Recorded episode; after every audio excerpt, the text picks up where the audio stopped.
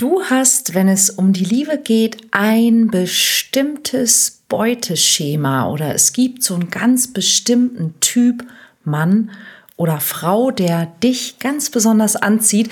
Und dummerweise sind das genau die Menschen, mit denen bisher irgendwie keine vernünftige Partnerschaft machbar war.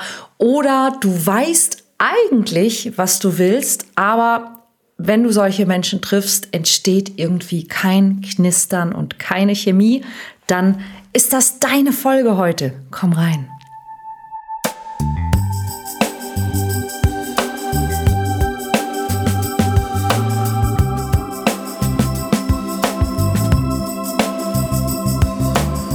Mission Liebe. Der Podcast für Singles, die es nicht bleiben wollen von und mit Deutschlands Nummer 1 Love Coach und Expertin für Partnerschaftspotenzialentfaltung, Nina Deißler.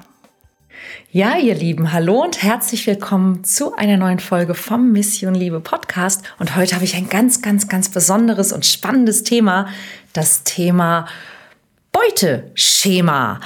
Warum stehen wir auf eine bestimmte Art Mensch und vielleicht warum ist es auch immer genau diese Sorte Mensch, mit der es irgendwie überhaupt nicht funktioniert, obwohl die Anziehung total stark ist? Wie entsteht eigentlich so ein besonderer Typ, den man dann so hat? Wie entsteht so ein Beuteschema? Und vor allen Dingen, und das ist natürlich ganz wichtig, was kannst du dafür tun, damit sich das vielleicht auch ändert, damit das für dich und auch für eine liebevolle Partnerschaft sorgen kann. Das ist, worum es heute geht. Und ich kann gar nicht erwarten, einzusteigen. Falls du mich noch nicht kennst, mein Name ist Nina Deißler. Ich bin seit über 20 Jahren Coach, hauptsächlich für Singles auf Partnersuche und ja, weiß Bescheid über alles, wenn es um Liebe, Flirten, Dating, Partnerschaft und Partnersuche und in diesem Zusammenhang ganz besonders die Themen Authentizität und Selbstwert geht. Habe schon über 10.000 Menschen geholfen, 14 Bücher geschrieben und viele, viele Dinge mehr.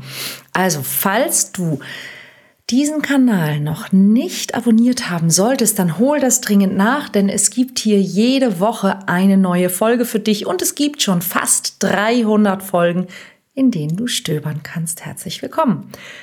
Ja, Beuteschema ist eigentlich auch schon mal so ein ganz blödes Wort, denn Beute suggeriert ja, ja, es ist etwas, das man irgendwie jagen und erlegen muss. Aber ich denke, ihr alle wisst, worum es geht. Man hat so einen bestimmten Typ, der einen besonders anspricht oder wie eine ganz liebe Klientin von mir sagte, also immer wenn sie darüber nachdenkt, was sie irgendwie in Sachen Mann möchte, dann hat sie immer so ein Bild vor Augen, das irgendwas mit Tarzan und Jane und der Liane zu tun hat. Und das ist ihre ganz eigene Geschichte. Und da sind wir nämlich mitten im Thema. Fangen wir mal ganz vorne an. Es gibt so fünf Dinge, die deine Partnerwahl, dein Beuteschema, deinen Typus beeinflussen. Und das ist als allererstes deine Kindheit. Und es gibt auch hier auf dem Kanal mehrere Folgen zum Thema wie deine Mutter deine Partnerwahl beeinflusst, wie dein Vater deine Partnerwahl beeinflusst, wie deine Geschwister deine Partnerwahl beeinflussen. Deshalb will ich nicht zu tief in dieses Thema einsteigen.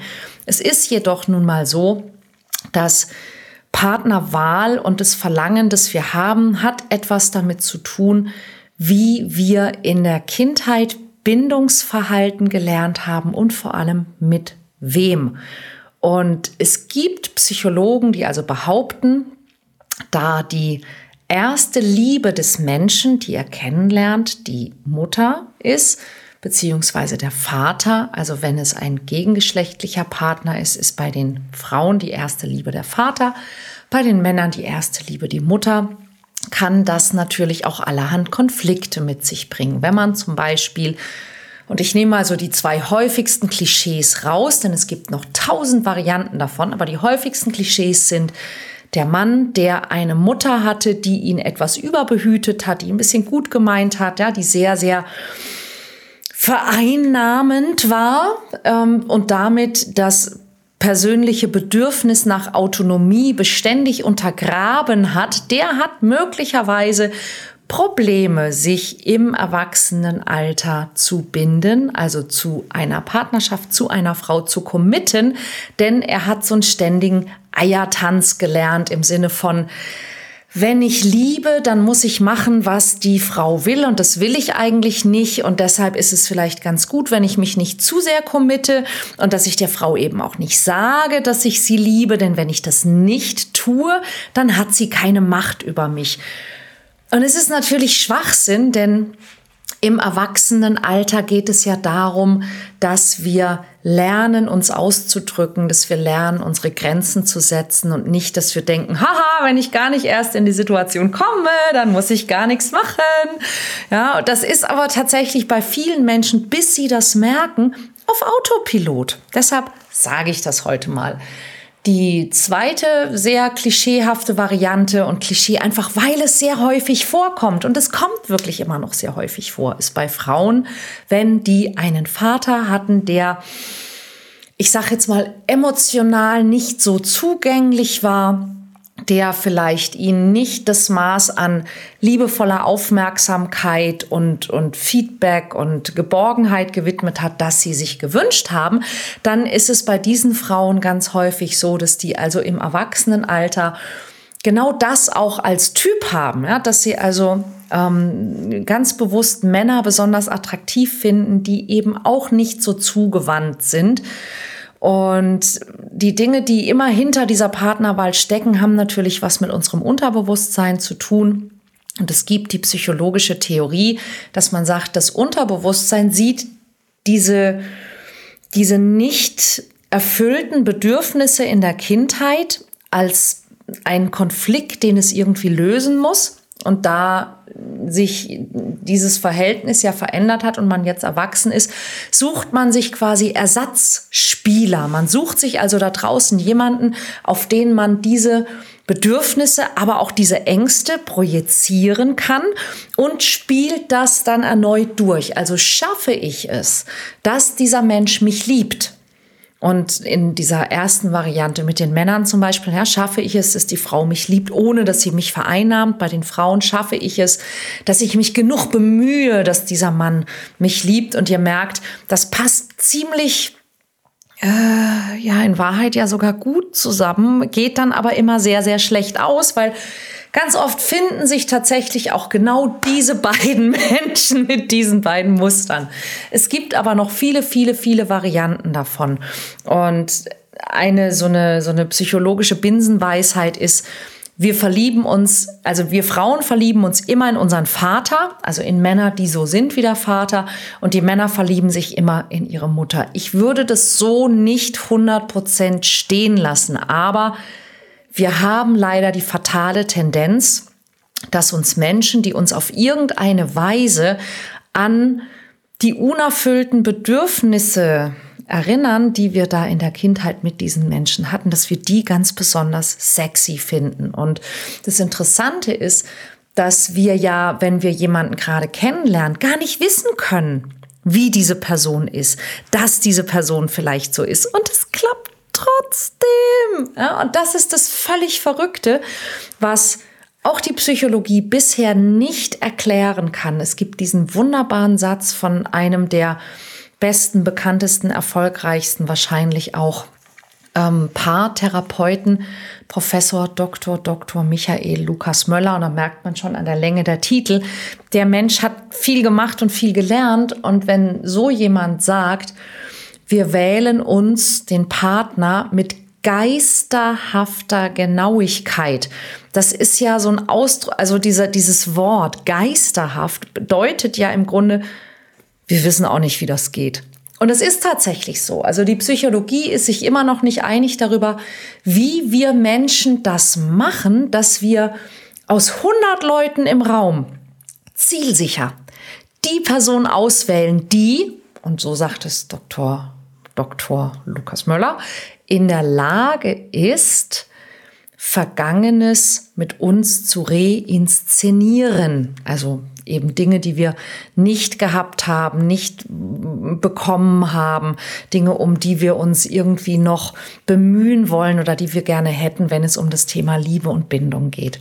Und es ist äh, völlig verrückt, wie das funktioniert, aber wir wissen, dass es funktioniert. Und deshalb ist eben das, was du in deiner Kindheit erlebt hast, beziehungsweise eben auch das, was du nicht erlebt hast, ein ganz, ganz wichtiger Teil dessen, was dein Beuteschema ausmacht, was du besonders anziehend findest, selbst wenn du das gar nicht wirklich erklären und von der anderen Person wissen kannst.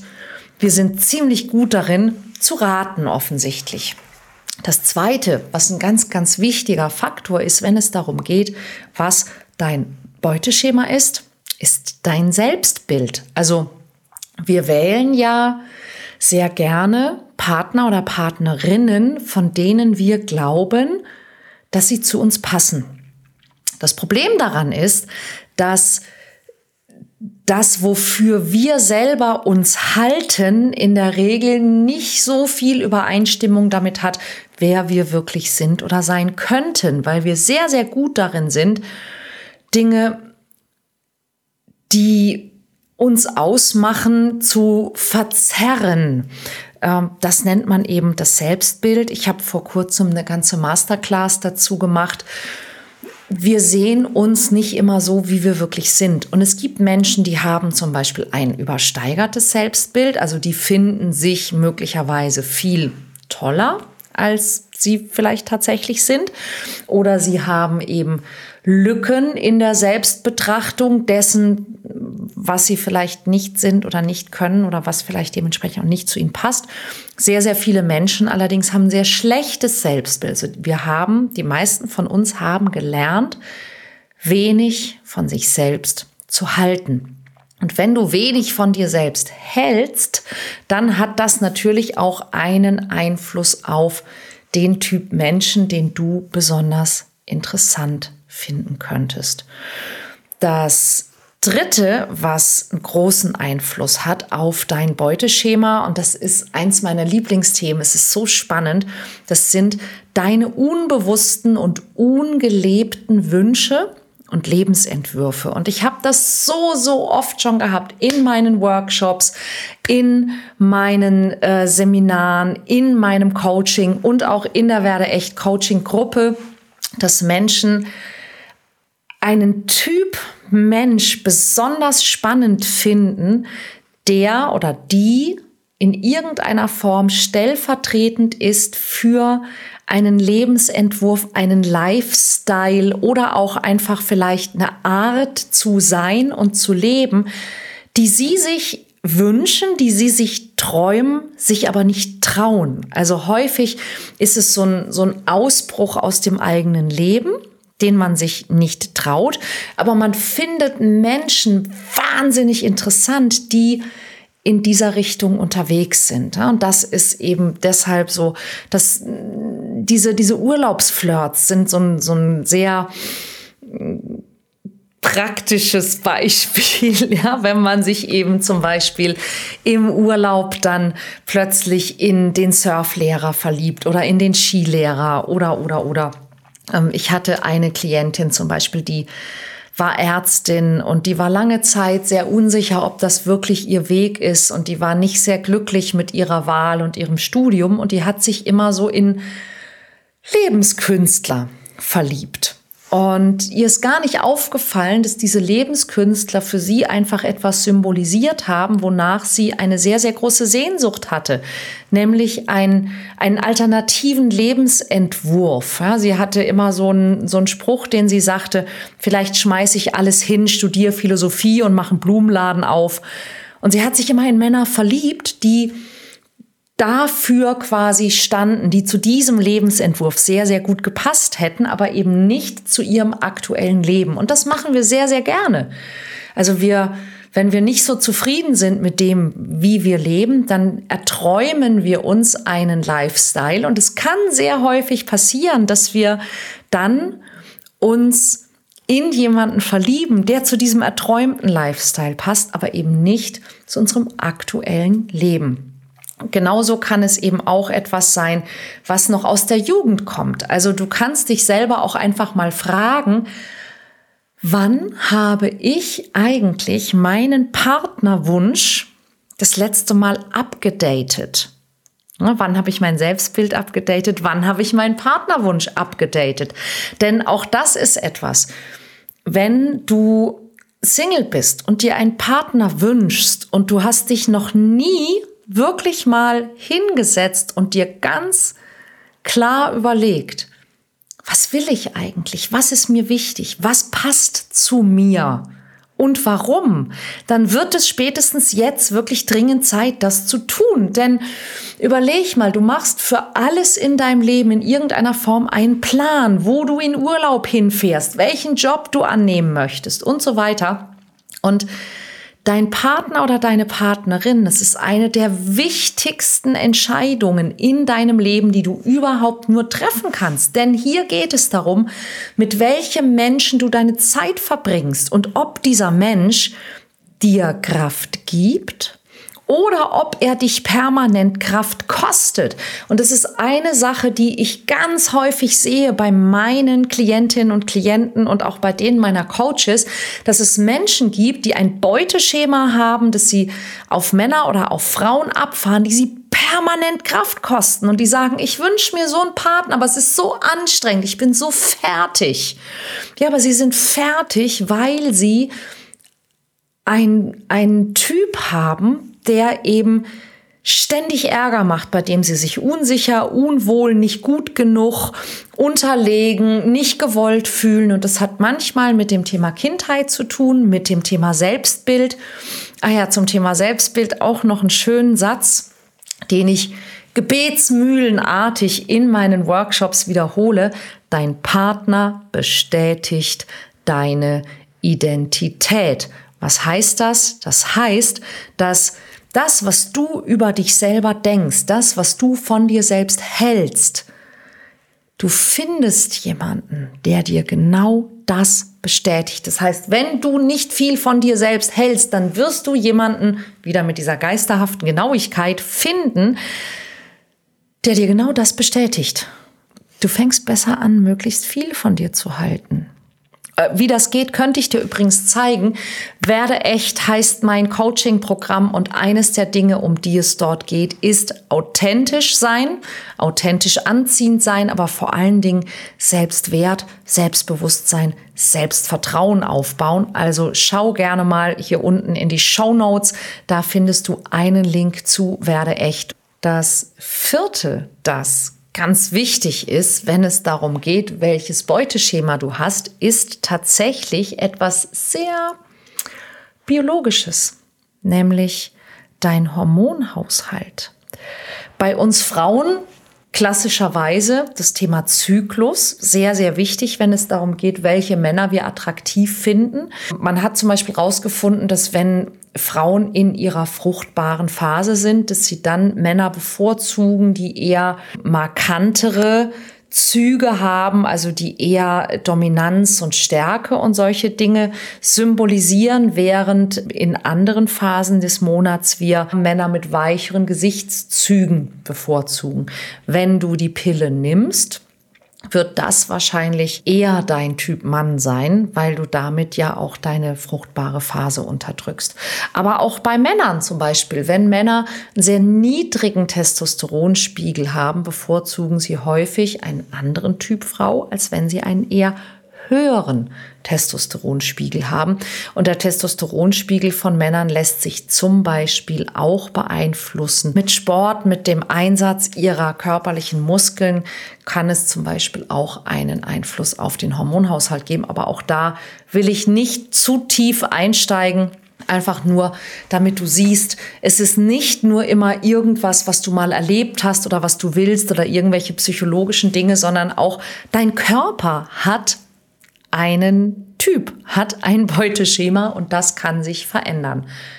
Last but not least, ganz wichtig in meiner Welt, Punkt Nummer 5, deine fortschreitende Erfahrung und deine Lernwilligkeit oder vielleicht auch deine Weisheit. Du wirst, wenn du dazu lernst, und älter wirst, wahrscheinlich ein anderes Beuteschema entwickeln, als du in deiner Jugend oder als junger Erwachsener hast. Und das ist eben ein ganz wichtiger Teil meiner Arbeit als Coach mit Menschen über ihre Wünsche, ihre Bedürfnisse in Sachen Partnerschaft zu sprechen. Denn weißt du, dieses Thema Chemie ist ja wirklich wichtig. Wir möchten jemanden kennenlernen, mit dem wir uns wohlfühlen und wo wir auch das Gefühl haben, es knistert irgendwie.